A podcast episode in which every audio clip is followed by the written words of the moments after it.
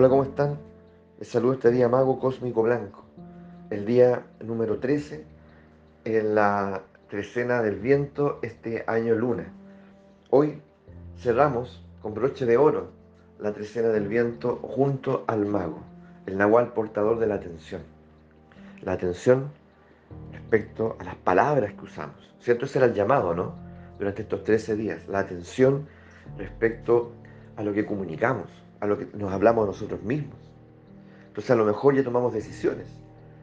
Decir, por ejemplo, estas palabras yo ya no las voy a usar más.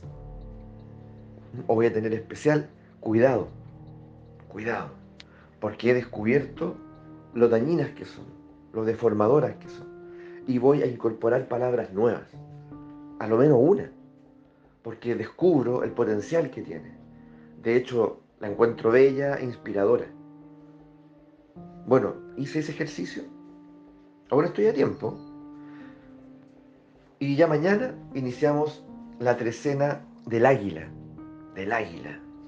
Un tremendo desafío y tremendo aprendizaje a partir de mañana. Así que vayamos tomándolo muy en serio el seguir las trecenas en forma muy consciente, no solamente escuchar el audio diario. O sea, eso ya es importante pero estar atento a la trecena, a ver en qué trecena estoy. ¿Mm? ¿Y cuál es la tarea que tengo yo o el desafío que tengo a lo largo de estos 13 días? Y así, y así nuestra experiencia se va enriqueciendo. Bueno, vamos al día de hoy, pues. El día de hoy, el mago cósmico es el nahual portador, dijimos, de la atención. La atención como una facultad mágica, sin lugar a dudas, que hace la diferencia, sin lugar a dudas, ¿ya? Entre un ser humano y otro. Pero esto está dicho de muchas formas, esto no es exclusivo del nahualismo. Yo a lo menos lo he encontrado explícito en Carl Jung, en Nietzsche, en Heidegger, más, ¿se entienden? Pero también están los libros sagrados, milenarios. Si alguno ya lo descubierto, si alguno ya tiene información, lo puede testimoniar, lo puede compartir, así todos vamos enriqueciéndonos. ¿ya?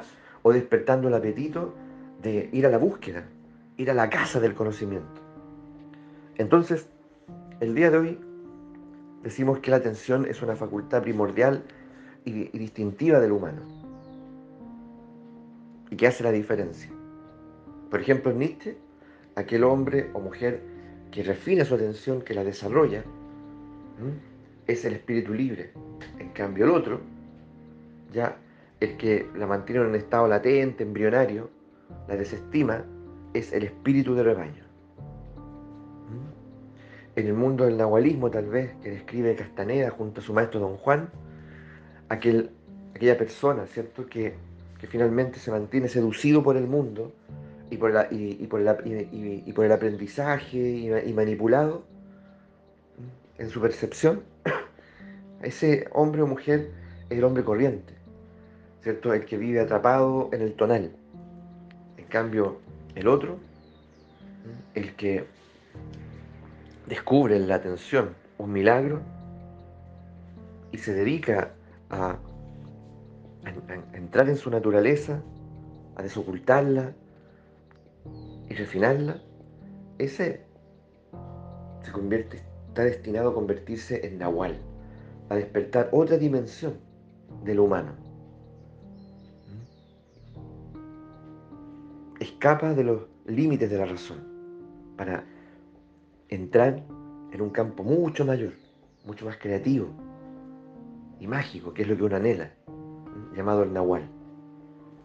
En fin, ya. Entonces, ¿Qué tipo de, bueno, de ser humano soy yo? Ah, soy un espíritu de rebaño, un espíritu libre, soy, me muevo exclusivamente en el tonal o comienzo a coquetear ya con el nahual.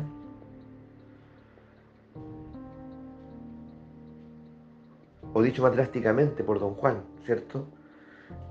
Eh, aquel que no desarrolla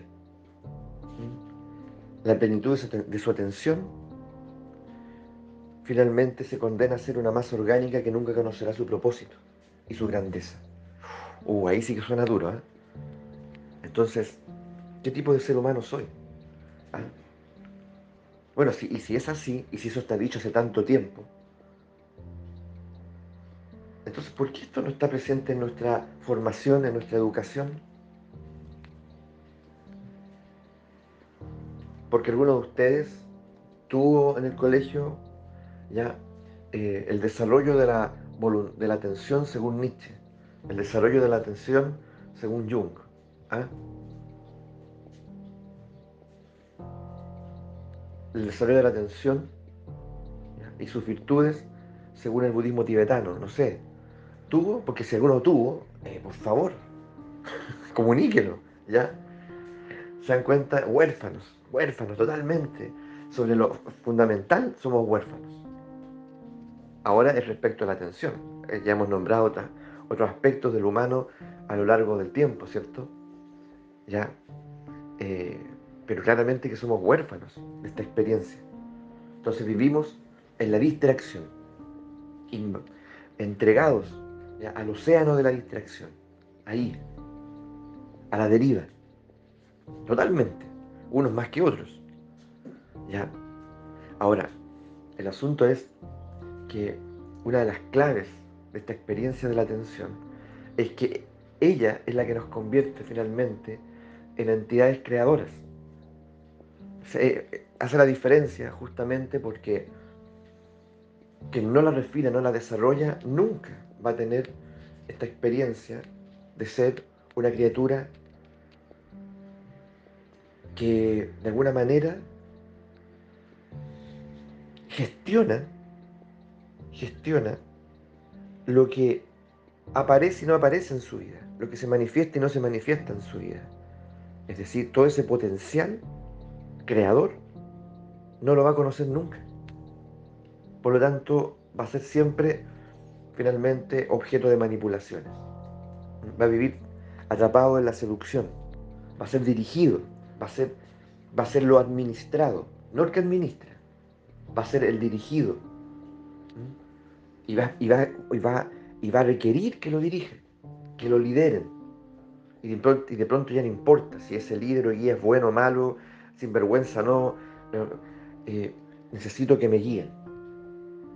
Porque eso calma de alguna manera una suerte como de impotencia, de desesperación. Necesito que alguien me diga lo que tengo que hacer, cómo vivir. ¿O no? ¿O estoy exagerando?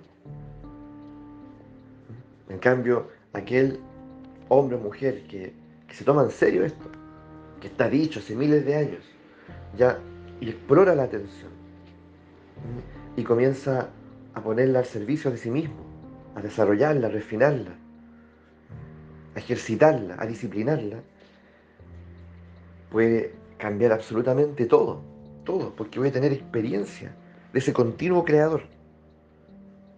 Voy a voy a poder atestiguar cómo esto que está en mi vida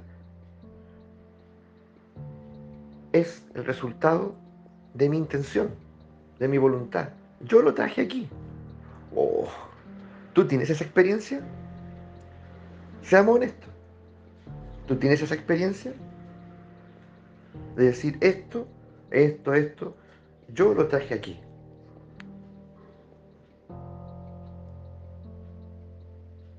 Yo sé que algunas personas sí.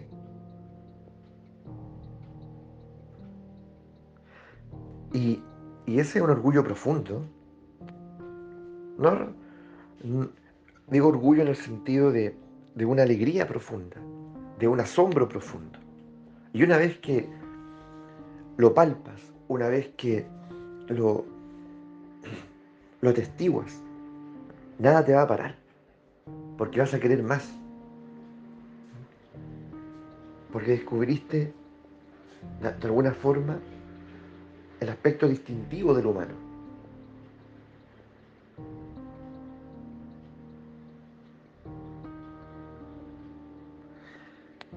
Entonces, detengamos un momento ahí, en esa reflexión, de lo que me rodea en mi vida, ¿cierto? En este momento, honestamente, ¿Qué es lo que yo he manifestado?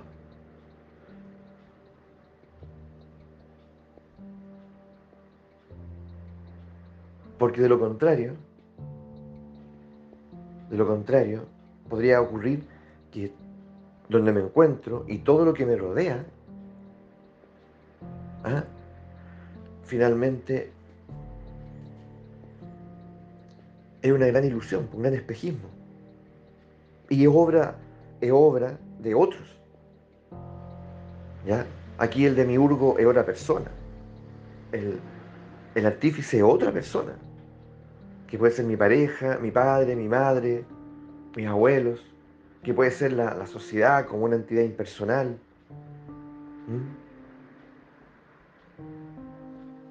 Por eso se dice permanentemente que al mismo tiempo quien va desarrollando su atención va convirtiéndose en un artista.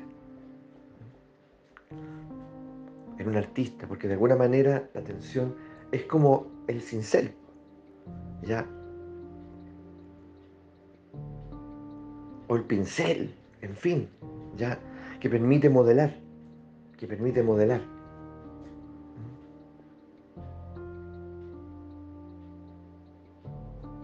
Darle un rostro y un corazón a lo que está ahí sin forma, esperando que efectivamente alguien, alguien modele la energía ¿ya? y geste la manifestación.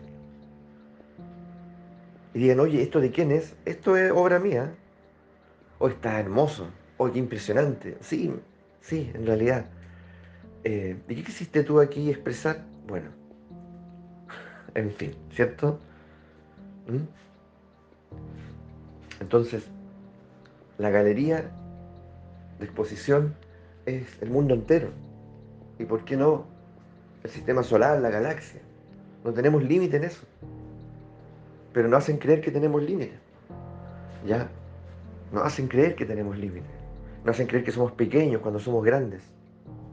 Por eso mañana en el águila es importante, porque el águila también nos comunica eso. Deja, deja, ¿cierto? De, de pensar en pequeño. Deja de visualizar lo pequeño. Ya tú no eres pequeño, eres grande. ¿Mm? Puedes volar más alto. Puedes ver con más amplitud. Entonces, en, alguna medida, la atención no tiene límite, no tiene límite en su potencial creador. Pero la, premisa fundamental es cuánto sé de ella y, cuánto la trabajo en lo cotidiano y, si me ha tocado atestiguar o no la manifestación. ¿Ya? Vuelvo a reiterar, el poder mirar y decir esto, esto, esto es el resultado, el resultado, ¿cierto?, de mi manifestación. ¿Ya? El resultado de una atención continua, permanente, sostenida, disciplinada. Esto lo intencioné, ya lo focalicé y aquí está. Y tal vez no de un día para otro, me demoré días, años, meses, pero aquí está, desde lo pequeño a lo más grande. ¿Cómo, cómo doy testimonio de eso? No, pero eso lo hacen algunos nomás, pues. No, ese potencial lo tenemos todos, todos. Pero no olvidemos, esto hace la diferencia entre finalmente ser un hombre de rebaño o un espíritu libre. Porque el que crea sabe que puede seguir creando y transformando. El que no tiene esa experiencia se resigna. se vuelve pasivo, esperando que algo bueno ocurra, que algo cambie, y se vuelve impotente. Y eso es penoso y es peligroso. Vamos por, por esta experiencia, ya, vamos por esta experiencia maravillosa, cerrando con broche de oro la trecena del viento